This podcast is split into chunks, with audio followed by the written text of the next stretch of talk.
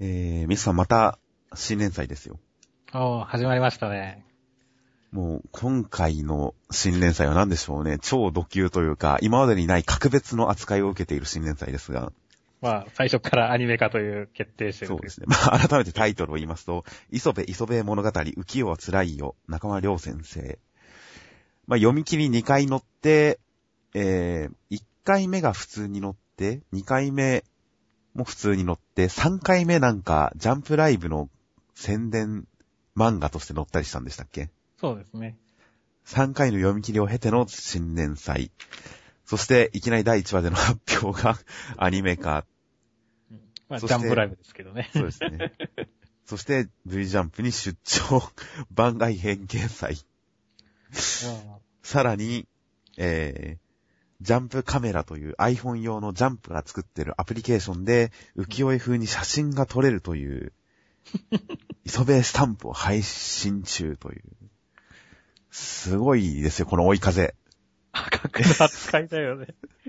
いやいや ここんな新連載、ジャンプってあんまりこう、成り物入り的な新連載ないじゃないですか。ないね。よそから大御所を連れてくるようなこともないですし、うん、ジャンプで成功した人は他の雑誌にどんどん行くっていう傾向もありますし、うん、だから基本的にはやっぱり新人の新連載、まだ大ヒットになってない人の新連載が9割型で、だとするとやっぱり結構フラットな状態で始まる新連載が大体じゃないですか。うん。なんでしょうね、この大物感。いや、でもね、これはだって、まあ、もともとがワンピースの大言で入ってきたわけじゃないですか。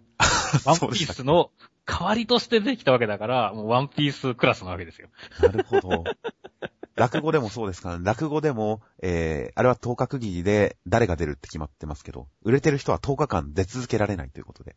はいはい、はい。たまに別の人が代役で出たりするんですが、その代役の条件は同じくらい人気がある人ですから。だから、こう、ワンピースの代言で出てきたから、もう、扱いもワンピースレベルなんですよ。確かにそうですね。それはワンピースクラスの読み切りが連載化ですから、それは大ニュースですよ。この表紙もまた本屋でも目立ってましたしね。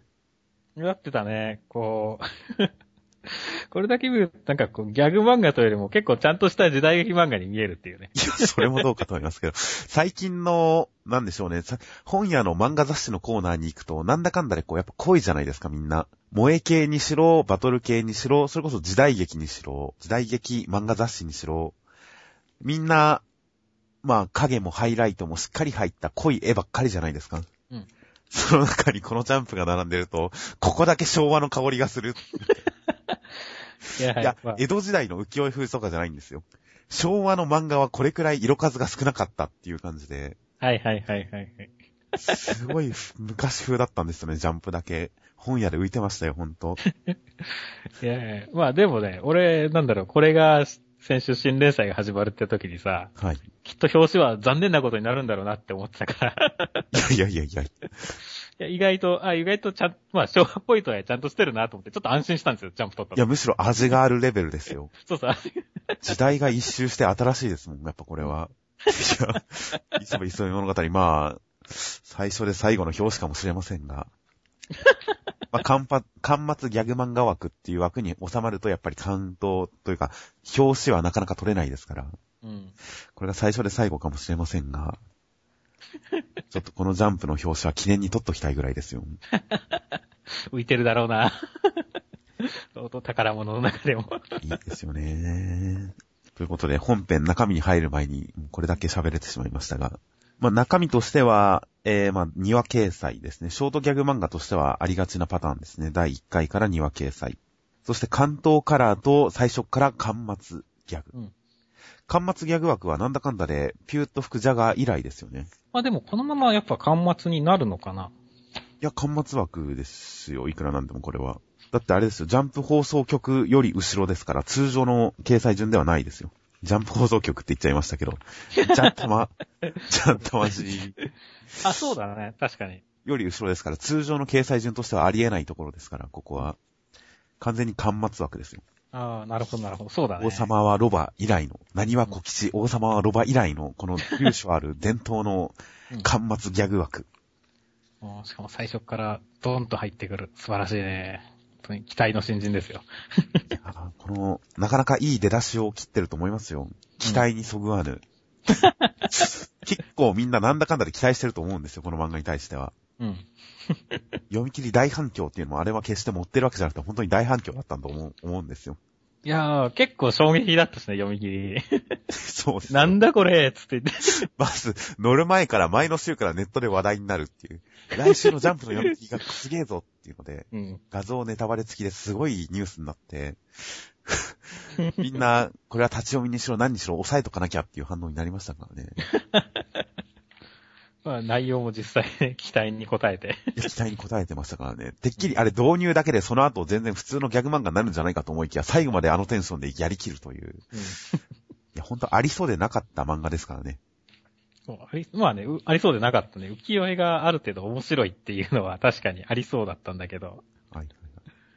まあ、一種のパスティッシュ、文体模写的な意味で、まあ、昔の F の漫画ありそうでなかった、あんまり人目に触れるところでは少なくともなかったですからね。うん。すごいマイナーなところではもしかしたら先駆者がいるんでしょうけれど。うんそして、はい、第1話。一応まあ、1本目、うん2本目ちょっと分けてみていきましょうか。はい。まあ、1本目関東カラーで、基本的にはやっぱ読み切りの焼き直しですね。まあ、全体的には、読み切りの方が勢いはあったなとは思いました。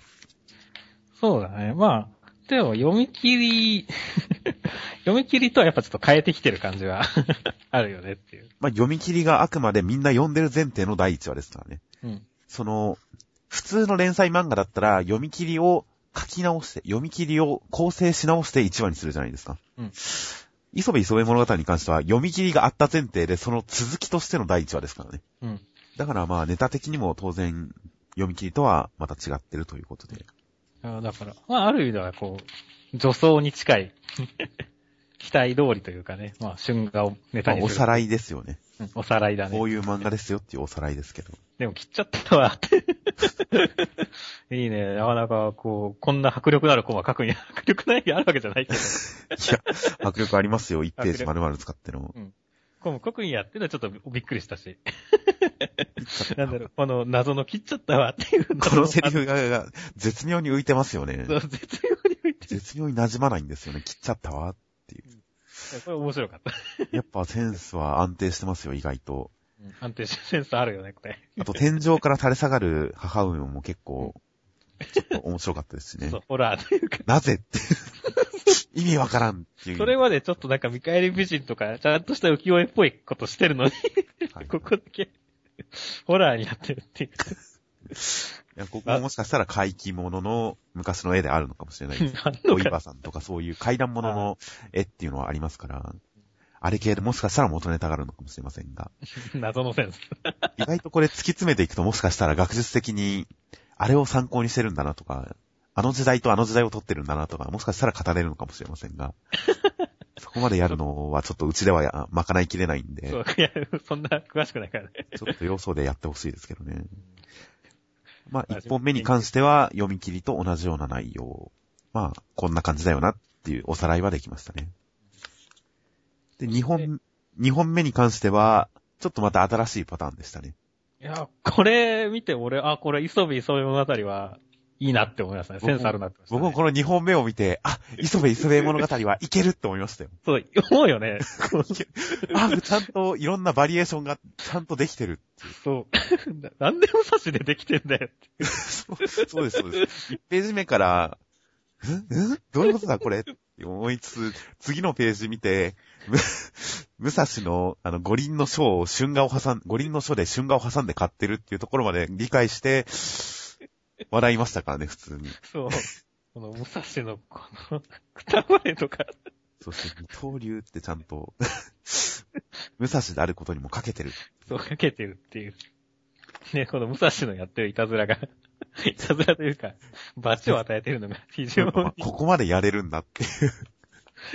ただの幽霊がね、武蔵だからこそあるわけだよね。本が飛ぶとか、ケツ丸出しとか、あ、そんなレベルでいけるんだっていう、やりたい放題だなっていう、いいですよね。そう、だから、これがだから今までのこのね、まあ、読み切りとか含めた、あの、急いで春画を、こう、に、こう、なんあの、すごい情熱を燃やしてること以外に、こんな、こう、広げ方あるんだっていうところで。広がりましたよね、ほんと。あの、びっくりしたし、面白かったね、これ。面白かったですし、可能性を感じましたよ。可能性感じたね。磯部磯部物語が連載するっていうことに関するリアリティをここで一気に得ましたね。うん。あ、これは確かに連載していけるわって思いましたよ。そうそう、これだからね、多分なんだろう、これから先もね、ずっとね、こういう、何、する、ゆるいというかね、はいはいはい。テンションで続けてくれたらね、本当に、あの、楽しみだなと思いますね。ちょっとギャグ漫画日和の匂いもしますよね。うん。このダメ人間同士のやりとりっていう感じとか。まあ、武蔵が全然ダメ人間だからね、これも で、その上で、ここでちょっといいのは、やっぱりこの、磯部磯部に関して、五輪の書を読んで、拙者もこんな立派な、宮本武蔵に影響を受けるという、なんかこう、偉い人の伝記を読んだ中学生みたいな感じで、影響を受けるっていうことで、単なるダメ人間じゃなくて、その真にはちゃんと、ちゃんとした中二心もあるんだっていうこと。この磯部磯部に対して好感度が上がるっていう、ちゃんとこの先の、この先の連載に対して、磯部磯部、磯部の、磯部の、なんて言えばいいんだ？もうなんか、早口言葉になって言えてないじゃないですか。磯部くんの、この好感度、ちゃんと先々に引っ張るための好感度を上げるという意味でも、この2本目のオチは良かったですね。うん。そして、ちゃんと柱で落ち、さらに落ちてるっていう。まあ多分すぐ落ちてる。これはまあ、落ちてるというか、ちゃんとフォローだと思いますけどね。うん、来週これを引っ張るつもりはないよっていう こんなやる気を持ってる磯部は来週いないよっていうことをちゃんと予告しておくっていうことで、読者に対して、ちゃんと優しいというか混乱しないようのように配慮をしてくれてると。成長するわけないだろう、ボケって。来週はまたダメな磯部で始まるよっていう。うんでもやっぱこのシーンがあるとないとだと今後のストーリーを読んでいく上での磯部君に対する、磯部君に向ける視線の温度が変わってきますから。うん。ここで磯部君の中にもちゃんとこういういいところがあるんだっていうのを見せてくれたのは良かったですね。良かったね。いやー、だから本当に ある意味では予想に反してすごい期待以上だったっていう。いや、期待以上でしたよ、この2本目は。不安を払拭してくれましたよ。うん。